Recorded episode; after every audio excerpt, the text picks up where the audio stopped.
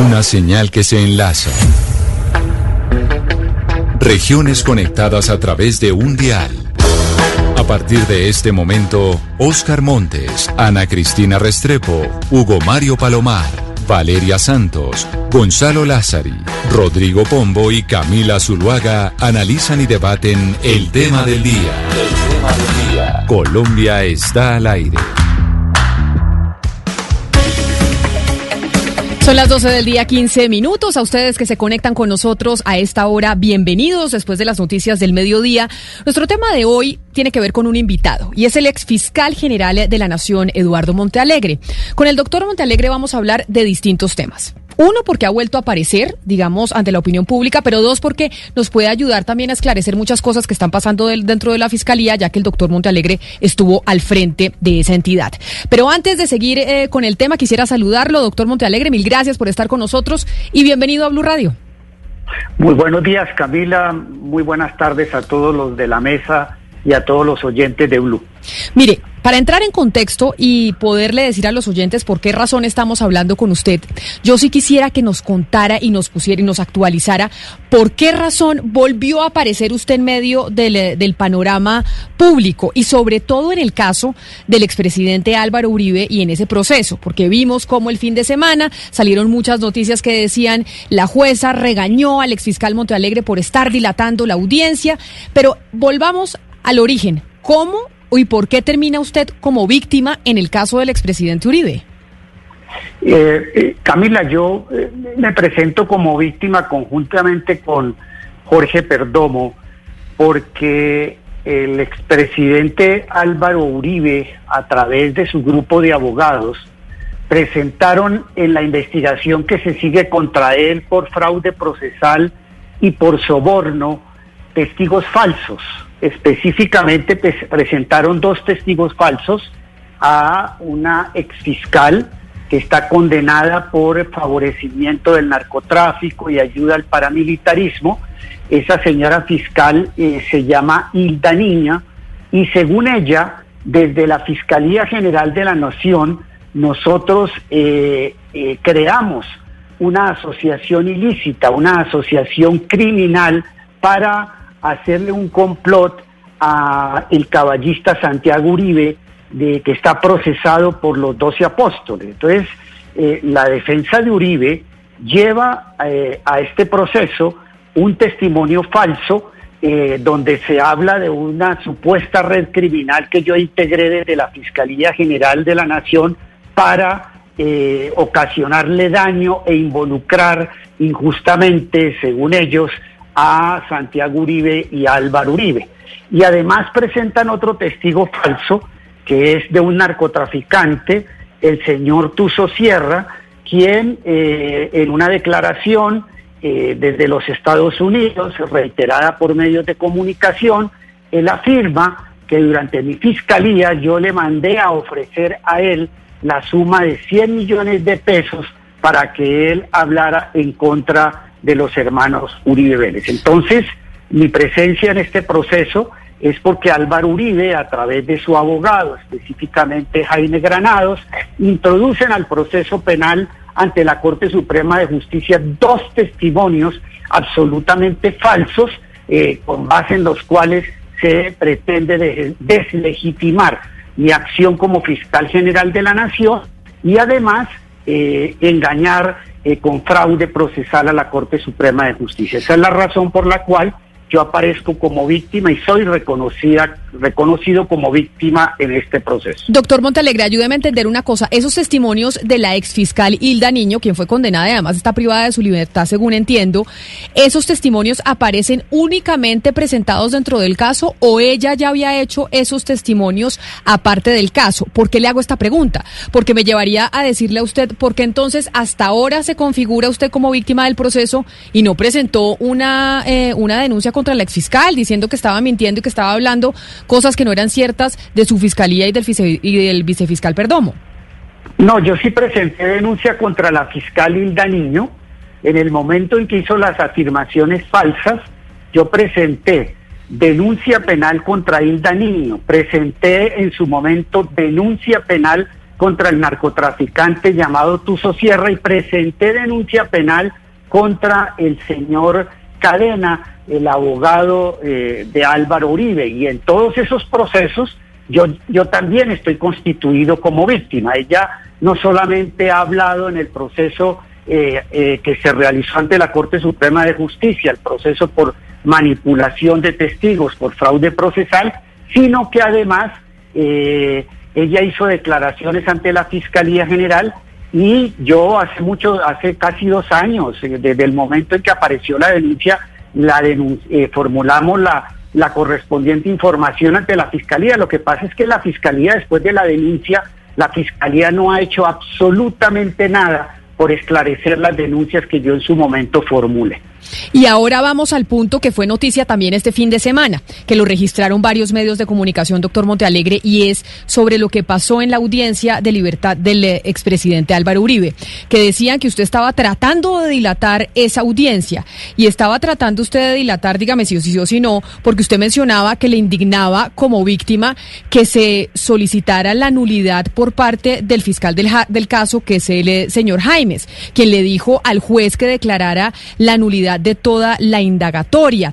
¿Por qué razón lo regañaron a usted? O pues si se puede decir regañaron, ¿y por qué se salió eh, públicamente a decir, oiga, Montealegre estaba dilatando la audiencia? ¿Qué fue lo que pasó? Mire, lo que pasó fue esto, Camila. Eh, con base en principios de, lealtad y de buena fe, eh, en primer lugar, cuando yo voy a presentar pruebas, como lo hice en esta audiencia, yo las pruebas que, pretendo hacer valer, o algunas, porque faltan todavía muchas, yo las presenté el día anterior a la audiencia. ¿Qué pasó en este caso? Que eh, el señor eh, Gabriel Jaimes, eh, el mismo día de la audiencia, no el día antes, para que nosotros hubiéramos conocido las pruebas, como lo hice yo, con Jorge Perdomo, que cuando pretendimos hacer valer pruebas dentro de este proceso, las presentamos el día anterior, le explicamos a la señora juez y además desde el día anterior corrimos traslado de todos los documentos, videos y pruebas que nosotros queríamos invocar en la audiencia. En este caso, sorpresivamente, el mismo día de la audiencia, el señor Gabriel Jaimes introduce dos piezas procesales supremamente importantes. En primer lugar, la indagatoria del expresidente Álvaro Uribe y creo que también la medida de aseguramiento que se dictó en contra de él por soborno y fraude procesal en la Corte Suprema de Justicia.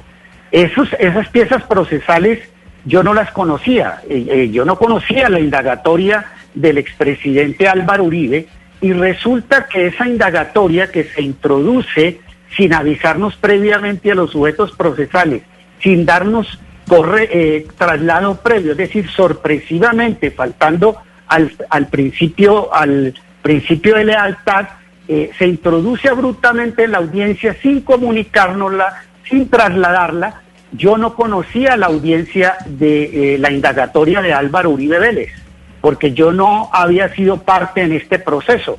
Hasta ahora es que vengo yo a conocer, o al menos me mostraron esa pieza procesal y esa indagatoria que dura horas, pues fue la base eh, fundamental del discurso y la narrativa de la Fiscalía General de la Nación.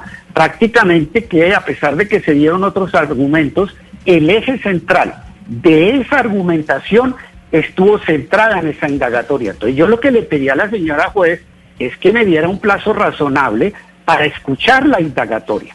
La señora juez no quiso, tuvo que intervenir la representante del Ministerio Público para aclararle que aquí no se trataba de ninguna dilación mía, que se trataba de un derecho legítimo a controvertir la prueba y ante la intervención del Ministerio Público la señora juez en forma sensata accedió, pero no accedió a que yo viera toda la indagatoria sino que me dio 45 minutos para que yo escuchara una pieza clave en el proceso que duró más de siete horas. Entonces ahí no hubo ninguna Ex fiscal Montalegre, lo cierto es que eh, la jueza también regañó eh, con Valeria Santos. Valeria, ¿cómo está? Muy bien, gracias. Es que yo quiero preguntarle porque lo cierto también es que la jueza de garantías también regañó al señor Gabriel Jaimes por criticar las decisiones tomadas por la Corte Suprema de Justicia. ¿Usted cree que el hecho de que el señor Jaimes haya solicitado revocar la medida de aseguramiento del señor Uribe, además haya criticado las decisiones tomadas por la Corte Suprema de Justicia, quiere decir que el proceso de Uribe en la Fiscalía se va a morir? Simplemente ni siquiera van a imputar cargos y ya el país no va a poder contar, digamos, con una, con una, con un proceso por lo menos justo en contra del señor Uribe? Mire, yo creo que ya la, posición de la Fiscalía fue muy clara, la expuso con un enorme cinismo y desprecio por la justicia el señor Gabriel Jaimes. Eh, si uno mira con detenimiento, como yo creo que eh, lo han hecho con mucha seriedad muchos periodistas, eh, ustedes entre otros, el eje de la argumentación de él está en que la indagatoria que se le practicó al expresidente Uribe es nula, que la eh, medida de aseguramiento es ineficaz, que eh, hizo una degradación de toda la prueba, de los estándares de prueba que se habían hecho ante la Corte Suprema de Justicia. Y ya en, en, en entre líneas, ya se anunció que van a revisar la legalidad de las 22 mil grabaciones que tienen contra Uribe. Yo creo que el anuncio de que hizo Gabriel Jaimes es la crónica de una impunidad anunciada. Yo no, no, eh, no creo en que vayamos a tener las garantías eh, suficientes en la Fiscalía General de la Nación. Eh, estoy haciendo una predicción de que lo que sigue ahora es eh, constituir a, partir de las eh, elucubraciones de Gabriel Jaimes una alambrada de impunidad para que Uribe, como siempre lo ha hecho, no comparezca ante la justicia. Es lo que va a pasar en ese proceso. Y ahí yo le quiero preguntar, y por eso su testimonio es tan importante, doctor Montalegre, porque usted fue fiscal general de la Nación y a usted también se le acusó de hacer muchas triquiñuelas allá en la fiscalía. Yo no quiero adentrarme en eso, quiero adentrarme en su experiencia. Esto que usted está diciendo que va a hacer la Fiscalía, que es declarar ya la impunidad del expresidente Álvaro Uribe, ¿lo puede hacer solo el fiscal eh, Gabriel Jaimes o esto tiene que ser bajo la directriz del fiscal Perdón? Del fiscal Barbosa. Del fiscal Barbosa, perdóneme, tiene toda la razón, del fiscal Barbosa. Bueno, y no quiero entrar en la discusión, la dejamos para otro día porque de pronto usted me dice que le estoy dilatando la entrevista sobre la afirmación que usted está haciendo que no la puedo aceptar de que yo hice. No, no, no, no le digo que usted lo haya hecho, pero que ha tenido acusaciones también y lo tildan también de muchas cosas. Y eso usted lo respondió en su momento y tuvo muchas entrevistas al respecto y por eso le digo no me quiero adentrar en eso ahorita, pero sí en su experiencia en, dentro de la fiscalía. Esta acusación tan grave que usted acaba de hacer, que el fin de semana presenciamos lo que es una impunidad anunciada, ¿lo puede hacer solo el fiscal Jaimes o esto es bajo la directriz del fiscal, del fiscal actual? Mire, a, mí no me cabe la menor duda que lo que presenciamos el, el fin de semana, como lo dije, fue una, eh, una sinfonía muy bien orquestada entre la Casa de Nari la Fiscalía General de la Nación y la Defensa. Yo no creo, dada la magnitud del caso, que Gabriel Jaimes esté actuando a espaldas del fiscal general de la Nación. Yo tengo un gran respeto por el fiscal general de la Nación. en, semanas ah, pasadas, en meses pasados, eh, yo salí a defender eh, con vehemencia su gestión, pero así como lo hice en el pasado, de defender con vehemencia su gestión, yo tengo que salir a hacer una crítica constructiva a lo que está pasando en la Fiscalía General de la Nación. Yo creo que la agenda de la Fiscalía la están trazando desde la Casa de Nari y especialmente desde el Ubérrimo. A mí me parece eh, que fue un espectáculo vergonzoso el que dio la Fiscalía General de la Nación. Precisamente una de las eh, objeciones y divergencias respetuosas que tuve con la señora juez es que la señora juez no me dejó presentar ante el país un video con base en el cual yo pretendía demostrar que toda esta línea defensiva se está trazando desde la Casa de Nariño, es decir, es una línea defensiva que se traza desde el Uberri. ¿Por qué? Porque una entrevista que iba a presentar en la audiencia, hecha por Caracol Televisión, en esa entrevista el presidente de la República, uno de los argumentos que da en defensa de Uribe fue el precedente eh, y mal invocado del el insurgente, el señor Santrich. El presidente en esa entrevista destaca que el caso de Santrich es idéntico al caso del senador Álvaro Uribe y que entonces por igualdad el mismo tratamiento que se le dio a Santrich tiene que dárselo a el eh, ex senador Álvaro Uribe. Esa fue una postura que dio el presidente de la República en esa entrevista, que luego recoge la Fiscalía General de la Nación y que luego eh, también recoge la defensa. Entonces lo que yo veo es claramente una sinfonía orquestada desde el ubérrimo, donde lo que está haciendo la Fiscalía General de la Nación, y yo me atrevo a decir que esto no puede hacerse a espaldas de un fiscal general, es de que están trazando las líneas de intervención en este proceso desde el Uber. Qué bueno que usted recuerda que usted salió en defensa de la Fiscalía de Francisco Barbosa, porque en un video que creo que grabó en esa misma biblioteca en donde está usted sentado en estos momentos, hablaba de las bondades de esa Fiscalía. Pero si ahora dice hay una sinfonía que se orquesta desde la Casa de Nariño y el Uberrimo para generar la impunidad del eh, expresidente Álvaro Uribe, ¿esto cómo se puede orquestar sin la autorización del fiscal Francisco Barbosa. No, es inconcebible. Es decir, las posiciones de fiscal, del fiscal Gabriel Jaimes no las tomó a espaldas de Barbosa. Y si las tomó a espaldas de Barbosa, quiere decir que Barbosa no tiene el control y la dirección de la Fiscalía General de la Nación. Es verdad que uno como fiscal eh, no puede pues responder eh, por los 25 mil funcionarios y por la toma de postura de los 25 mil funcionarios que tiene la Fiscalía General de la Nación y que muchas veces, como me pasó a mí, los fiscales y, miembros del CTI toman decisiones que no son consultadas con el fiscal o con, o con, con la cúpula de la Fiscalía. Pero es que estamos ante un caso eh, de enorme trascendencia para el país.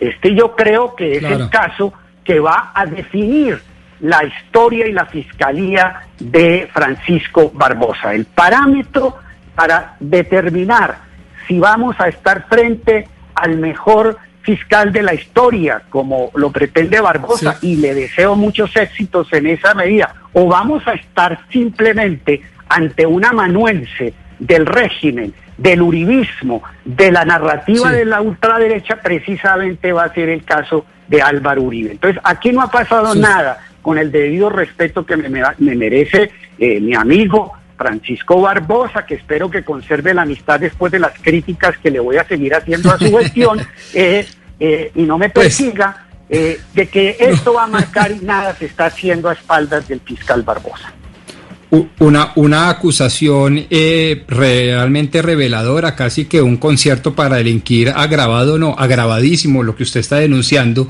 me lleva a hacerle una pregunta en principio, doctor Montealegre, un eh, tanto técnica, pero tiene, y lo advierto desde ya, un componente político enorme. Y la pregunta es sencilla, eh, si todas las personas que son citadas por los testigos en un proceso penal pueden convertirse en últimas en víctimas de un proceso penal. Y se lo pregunto porque cuando eh, uno eh, analiza, estudia y detalla eh, las audiencias como la del sábado pasado, pues la de la anterior, perdón, audiencia pasada, pues uno lo que mira es que pues podría también pensarse desde el punto de vista político que la sinfonía es de una extrema izquierda representada en Iván Cepeda, en el doctor Perdomo, en el doctor Montealegre, que lo único que usan es instrumentalizar políticamente a la justicia colombiana para lograr sus cometidos políticos, ya que no lograron vencer al uribismo en las urnas democráticas. ¿Usted qué respondería a esa visión? Eh, eh, Rodrigo, mire, eh, gracias por esa pregunta. yo quiero reiterar de que yo soy víctima en este proceso no por capricho mío, sino porque Álvaro Uribe, conjuntamente con el abogado Diego Cadena, fabricaron pruebas falsas las, contra mí. Las pruebas falsas son la declaración de la exfiscal eh, Niño cercana al narcotráfico y al paramilitarismo y eh, convencieron a un testigo que se encuentra en los Estados Unidos. Allá fue la defensa de Álvaro Uribe, enviada por Álvaro Uribe a traer testigos falsos que declaran desde Miami contra mí. Allá en los Estados Unidos, también los abogados de la defensa de Álvaro Uribe cometieron delitos. Cometieron delitos porque pusieron al Tuso Sierra, narcotraficante, a hacer afirmaciones falsas contra mí. ¿En qué cabeza cabe que un fiscal general de la nación eh, vaya a ofrecerle 100 millones de pesos de su bolsillo a un testigo para que declare en contra de Álvaro Uribe y envíe ese mensaje a través de un reconocido eh, periodista. Estoy totalmente, en eso podría estar de acuerdo. En eso, doctor Montealegro, permítame lo interrumpo rápidamente. En eso podría estar totalmente de acuerdo con usted. Yo he utilizado una frase bastante polémica en este programa y es que la verdad de los criminales es absolutamente irrelevante, salvo que venga acompañada de las pruebas. En eso podríamos estar de acuerdo. La pregunta es, ¿eso no ha sucedido en este caso? Sucede seguramente en casi todos los casos o en gran mayoría de los casos. Y por eso le pregunto si todos los que son víctimas de eso se terminan convirtiendo en víctimas en los procesos penales porque hasta donde yo tengo entendido, yo soy abogado administrativista y constitucionalista, no penalista, pero hasta donde yo tengo entendido sucede todo lo contrario. A pesar de las injurias, calumnias y afirmaciones de unos testigos bastante dudosos, pues las víctimas no se constituyen en víctimas. Ustedes sí lo han hecho y ustedes, pues hay que decirlo, representan una ideología muy respetable en el espectro político y son la antítesis de lo que representa el legado del uribismo en el país. Por eso digo, esto tiene un componente político enorme eh, Rodrigo, aquí no se trata simplemente de una injuria o una calumnia. Aquí se trata de un testigo que en diversas oportunidades ha declarado bajo la gravedad del juramento ante la Corte Suprema de Justicia y ante la Fiscalía General de la Nación me está imputando delitos, pero no como una calumnia, sino que me está imputando ante la justicia a través de falsos testimonios y a través de fraude procesal que yo cometí delitos. Entonces no se trata, Rodrigo, simplemente de una injuria y yo creo que esa imputación que me están haciendo falsamente de que yo he cometido delitos y que utilicen falsos testimonios y fraudes procesales para ello, pues Rodrigo, claramente a mí me convierte en víctima dentro del proceso y por eso fui aceptado por la misma juez 30. En cuanto a la ideología de la de la eh, de la extrema izquierda, eh, eh, siempre en la última columna de mi respetada periodista Salud Hernández, ella dice que yo como fiscal general de la nación controlé mi marxismo extremo. Esas son definiciones caricaturescas y muy humorísticas de, de salud quien me produce a mí una enorme simpatía porque es caricaturesca, es humorista, es, es tan cantinflesco todo lo que dice que a mí no me causa rabia, sino que me produce una profunda, una profunda risa leer todas las afirmaciones que hace sobre mí, sobre la extrema izquierda. Este no es un problema de ideología. En este problema eh, estamos frente a dos hechos. Estamos frente a que Álvaro Uribe Vélez eh, comete falso eh, soborno a testigos y fraude procesal. Existen indicios graves de ello que está, están contenidos y explicados en una decisión muy juiciosa de la Corte Suprema de Justicia. Pero ¿para qué lo hace? Es que, es que ahora que habla de un tema político, y voy a hablar de la política no en el sentido evidentemente partidista, sino en el sentido política, político de lo que esta decisión y este proceso eh, implica. Este proceso hay que, hay, nosotros tenemos que ver este proceso no con la visión de que exclusivamente estamos ante un delito contra la administración de justicia cometido por Álvaro Uribe. No nos podemos quedar en el plano corto y miope de pensar que aquí estamos simplemente ante un soborno ante un testigo y de un fraude procesal ante la Corte Suprema de Justicia. Mire, eh, siendo grave el asunto, esto lo de menos frente al trasfondo eh, de este caso. ¿Qué es lo que está de por medio en este caso? esto es lo de menos. Esto es un juego de niños comparado con la gravedad de lo que existe. La gravedad de lo que existe es que ¿para qué comete Álvaro Uribe estos delitos? Álvaro Uribe está cometiendo estos delitos de soborno para ocultar crímenes de guerra y de lesa humanidad. Eh, discúlpeme que utilice una terminología técnica aburrida, son delitos conexos porque Uribe lo que trata es de ocultar eh, los casos eh, de su participación en el bloque metro del paramilitarismo que, denunció el senador Cepeda. y además, eh, sí. Es que, es que para, nos, para no concentrarnos en, en, el proceso de Uribe y más bien ir a lo que, digamos, queremos examinar hoy es un poco el modus operandi de lo que está pasando dentro de la Fiscalía, yo quiero preguntarle a usted por otro proceso, eh, digamos, sobre soborno, fraude procesal de un em, otro miembro del Uribismo, que es el hijo del señor Luis Alfredo Ramos, el señor Esteban Ramos. Este fin de semana se conoció que la Fiscalía del señor Barbosa, eh, eh a través del señor Gabriel Jaimes, recordemos a los oyentes que es el coordinador de fiscales ante la Corte Suprema de Justicia, decidió de la nada crear un comité para evaluar el caso del señor, del hijo de, Luis Alfredo Ramos, el señor Esteban Ramos, antes de que un fiscal que tenía el conocimiento del caso lo imputara. Simplemente le quitaron el caso al fiscal de conocimiento, trasladaron al fiscal y decidieron crear un comité para evaluar el caso del señor Esteban Ramos. ¿A usted esto le parece normal? ¿Esto es normal dentro de una fiscalía que se cree un, un comité para evaluar un caso específico? Mire, lo primero que tengo que decir es que crear un comité técnico para que se evalúe un determinado caso, en principio es una actividad absolutamente legítima. Es, es, algo que está dentro del marco y dentro de las competencias que tiene el fiscal general de la nación y tienen sus delegados. Esa es una metodología que eh, se ha implementado desde hace 20 años en la Fiscalía General de la Nación y en sí esa metodología no es, es reprochable, es correcta. Yo como fiscal y como lo han hecho muchos, eh, optamos por esa metodología para dirimir casos.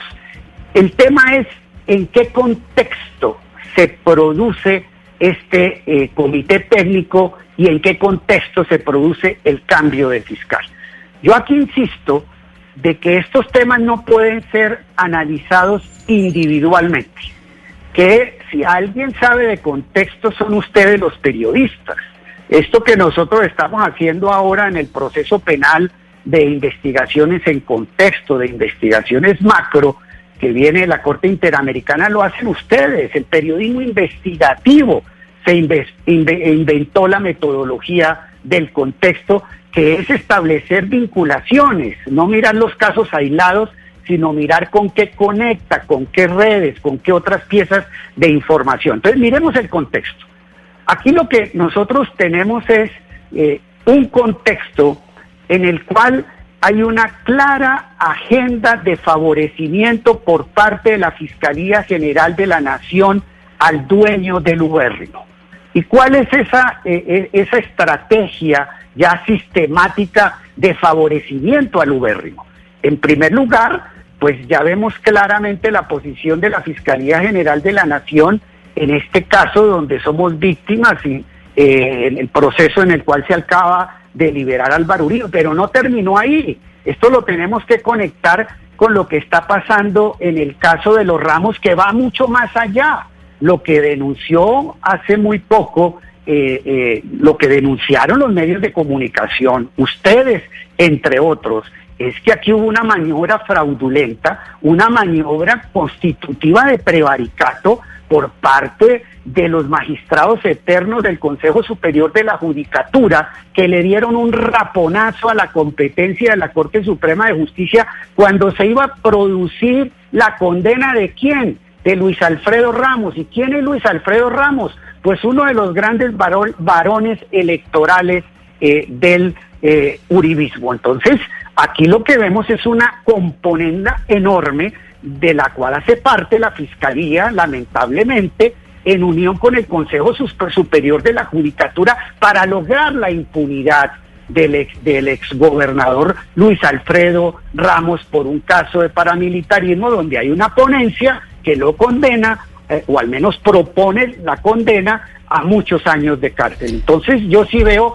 que esa, eh, esa sinfónica eh, entre uribismo, gobierno y fiscalía eh, está produciendo muchísimos daños a la justicia colombiana. Exfiscal Monte Alegre, mire, aquí vuelvo y le digo que es importante que usted haya ostentado el cargo de fiscal general de la Nación, porque usted nos ha dicho constantemente, aquí esto de Ramos no es aislado y hay que unirlo a todo lo que está pasando con el proceso del expresidente Álvaro Uribe. Ha dicho, acá hay una sinfonía que está entre la Casa de Nariño, entre el Ubérrimo y la Fiscalía General de la Nación para dejar impune al expresidente Álvaro Uribe.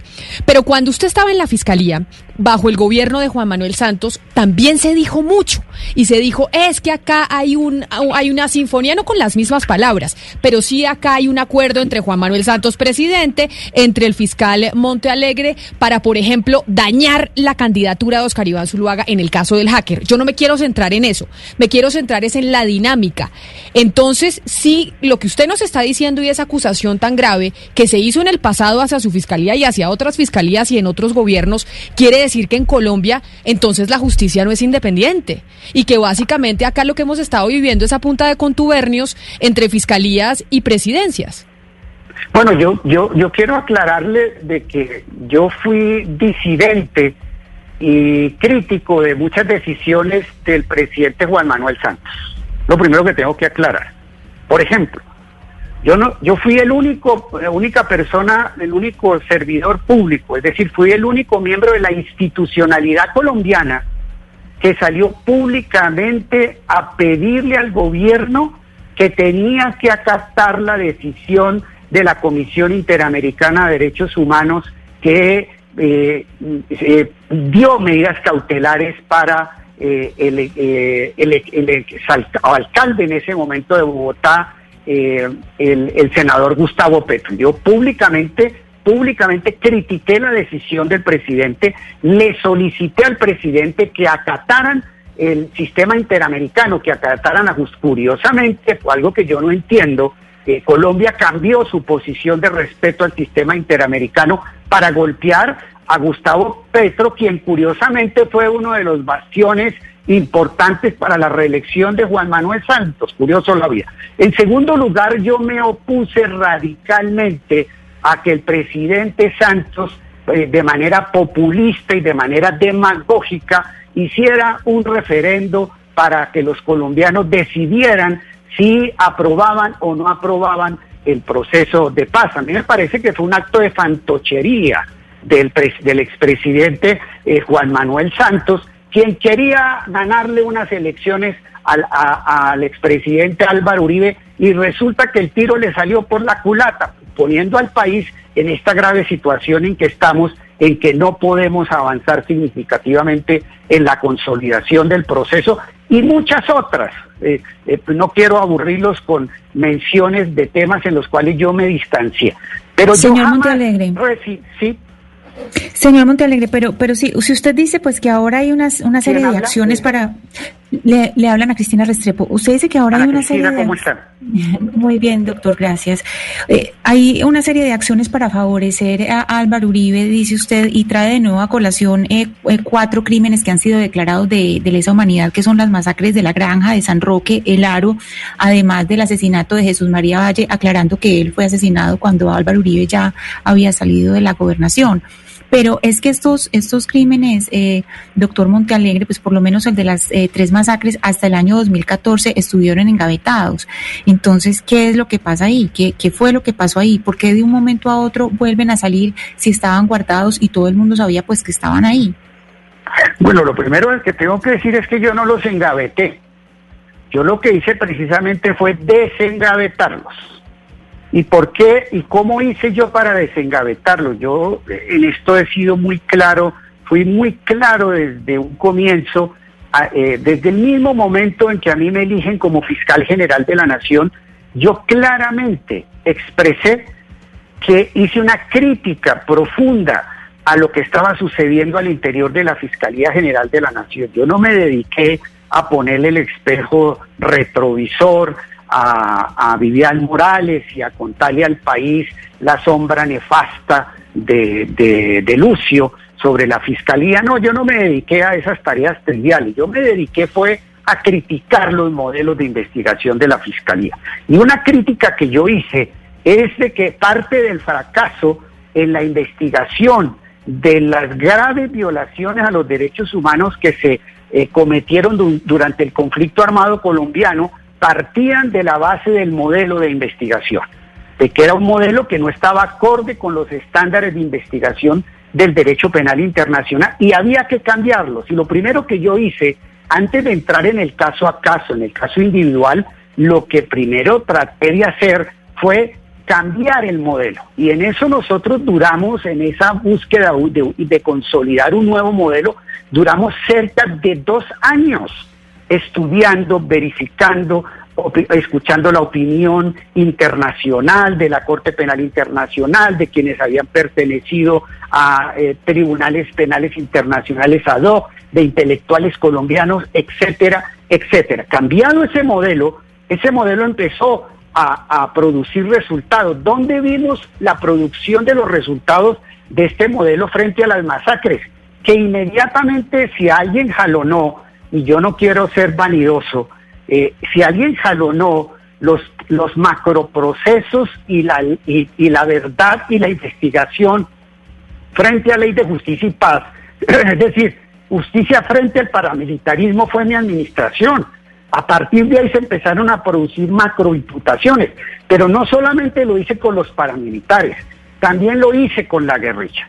Yo me atrevo a decir que por lo menos el 80% de la base de la investigación de las graves violaciones a los derechos humanos contra las FARC las hice yo y esas son las investigaciones que están sirviendo de, fundamento en este momento en la JEP.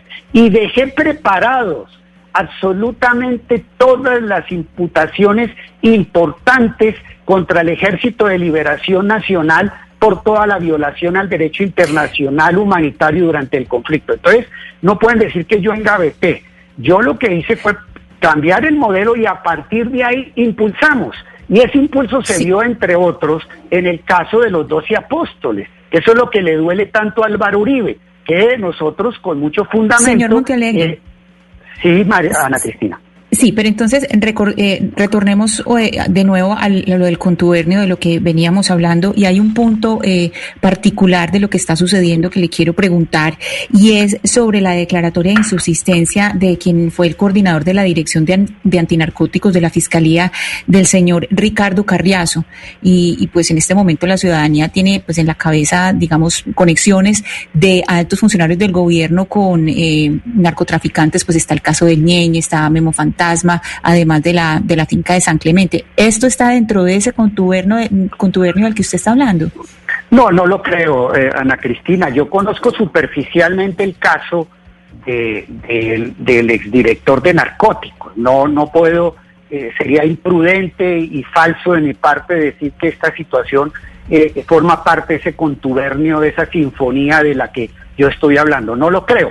Lo que sí les puedo decir es que yo sí viví situaciones similares cuando era fiscal general de la Nación. Eh, y yo no quiero ni criticar ni respaldar la actitud del fiscal, pero yo sí quiero llamar la atención eh, eh, de que esa es una vieja estrategia de ciertos funcionarios que se creen inamovibles al interior de la Fiscalía General de la Nación.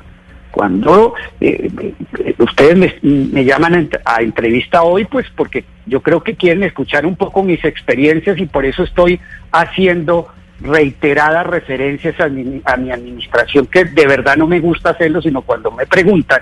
Eh, yo tuve la experiencia de que ciertos funcionarios que estaban cometiendo irregularidades al interior de la Fiscalía General cuando se la se les movía de ciertos cargos o existían traslados legítimos por razones del servicio, inmediatamente eh, salían a los medios de comunicación a, hacerle creer a la opinión pública que era una persecución, que eso estaba distorsionado, porque también un problema grave de la Fiscalía General de la Nación es la de que, de acuerdo a la concepción del sistema acusatorio, eh, el fiscal general es el director eh, tiene una posición jerárquica de dirigir y orientar la política criminal al interior de la Fiscalía General de la Nación.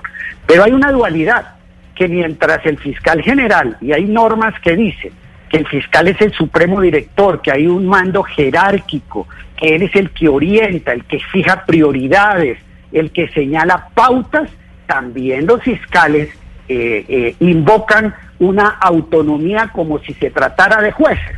Entonces también hay una concepción equivocada de que el fiscal no puede ingerir, que el fiscal no puede opinar en cierta toma de decisiones de los fiscales y sí lo puede hacer, porque además quien va a responder y quien siempre sale a responder políticamente, como le está pasando ahora al fiscal Barbosa, pues es al fiscal, el Pero fiscal entonces, que tiene que responder. Pero entonces, doctor Montalegre, ¿quiere decir usted que a pesar de que no conoce el caso del fiscal antinarcóticos, sí es perfectamente factible que se haya hecho por una decisión que pensaban que era para agilizar los casos y no porque hay algo oscuro detrás? Porque cuando nosotros llamamos a consultar directamente a la fiscalía por este caso, nos dicen que no, que simplemente fue un, un tema de trámite, como se pueden eh, remover fiscales o cambiar funcionarios a otros cargos.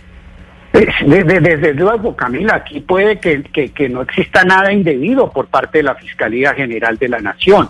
Eh, eh, conociendo la mecánica, eh, muchas veces en forma oportunista, ciertos servidores públicos que se creen respaldados y son intocables porque tienen amistades en la Embajada Norteamericana, pues creen que están por encima del fiscal general de la Nación. Como tienen el respaldo del imperio, entonces ellos se creen superiores al fiscal general de la nación.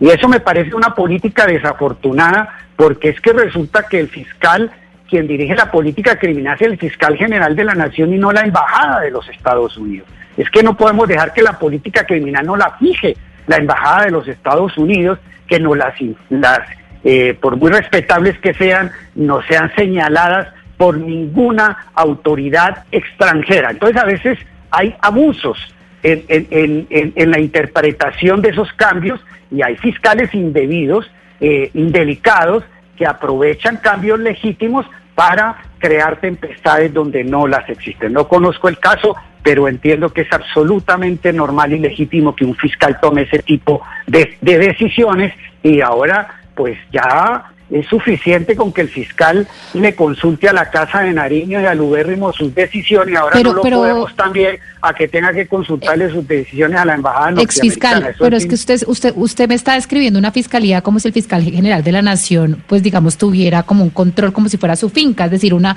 una entidad completamente jerarquizada, vertical, donde todos los fiscales del país tienen que responderle sobre todos los procesos al fiscal general de la nación y si a él no le gusta los puede remover. Y se lo pregunto porque el señor Jaimes escribió un correo a todos los fiscales delegados ante la Corte diciéndoles, ustedes no vayan a hacer ninguna, eh, ninguna decisión, a tomar ninguna decisión o a hacer ningún pronunciamiento en ninguno de sus casos sin avisarle antes al fiscal general de la Nación. ¿A usted esto en verdad le parece normal? Que un funcionario no. tenga tanto poder que tenga que no, decidir eh, por encima de los fiscales de los casos de conocimiento de todos los procesos del país? No, a mí, a mí eso sí me parece absolutamente desbordado.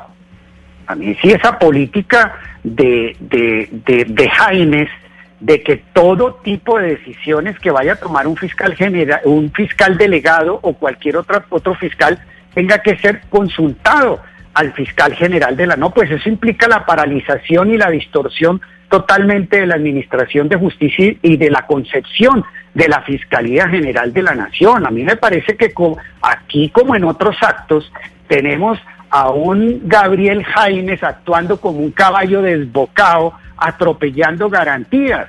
Eh, aquí también tiene que existir un límite, tiene que existir un equilibrio, que en el sentido de que si bien el fiscal general de la nación, reitero, por constitución, eh, tiene eh, una, hay una posibilidad de orientar eh, criterios, de fijar la política criminal, de dirigir desde el punto de vista macro decisiones, pues también hay que escuchar las, las apreciaciones individuales y los conceptos que tiene en cada caso un fiscal. Entonces me parece que él está actuando, Jaime, Gabriel Jaime, como un caballo desbocado de arbitrariedad y estamos entrando en un talante que realmente a mí me, a mí me, a mí me está preocupando muchísimo.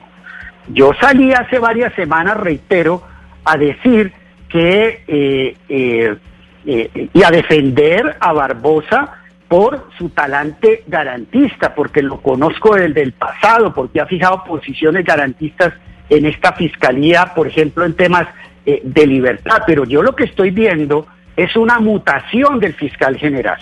Estamos pasando de un fiscal garantista a un fiscal que se acerca cada vez más a la narrativa eh, totalitaria de la ultraderecha colombiana y la verdad que ya a mí sí me entra, me estoy supremamente preocupado por esa mutación del fiscal. Yo lo defendí, pero defendí al, fiscal garantista, que eh, defendí al fiscal pausado, al fiscal mesurado, al fiscal que defendía la paz, que mandaba un mensaje de confianza en la institucionalidad, en el Estado de Derecho, en, el discurso filosóficamente liberal de defensa de los derechos fundamentales. Pero estamos viendo es la mutación de un fiscal garantista que se está transformando lentamente en un fiscal que lo que está es copiando eh, la narrativa totalitaria de persecución de la ultraderecha colombiana y ahí sí pues yo ya no me puedo quedar callado. Yo, eh, así como lo critiqué y lo defendí, pues también tengo que salir y gracias por la oportunidad hacer eh, críticas constructivas a lo que está pasando en la Fiscalía General de la Nación. Creo que con lo que ha mostrado en los últimos días eh, el fiscal Barbosa se empieza a desmoronar el mejor fiscal de la historia. Pues exfiscal eh, general de la Nación Eduardo Montealegre y además ahora víctima dentro del caso del expresidente Álvaro Uribe, muchas gracias por su tiempo, gracias por aceptar estas preguntas, por contextualizar un poco el funcionamiento de la Fiscalía y explicarnos su participación en el proceso del exmandatario. Feliz tarde para usted. Bueno, muchísimas gracias. Un saludo a todos los de la mesa y a todos los oyentes. Muy buenas tardes. Claro que sí, a los oyentes, mil gracias por enviarnos sus mensajes, sus opiniones. Los leímos absolutamente todos. Gracias por participar. Sigan con nuestros compañeros de Meridiano Blue. Así llegamos nosotros al final de Mañanas Blue cuando Colombia está al aire. Nos encontramos de nuevo mañana a las diez y media de la mañana.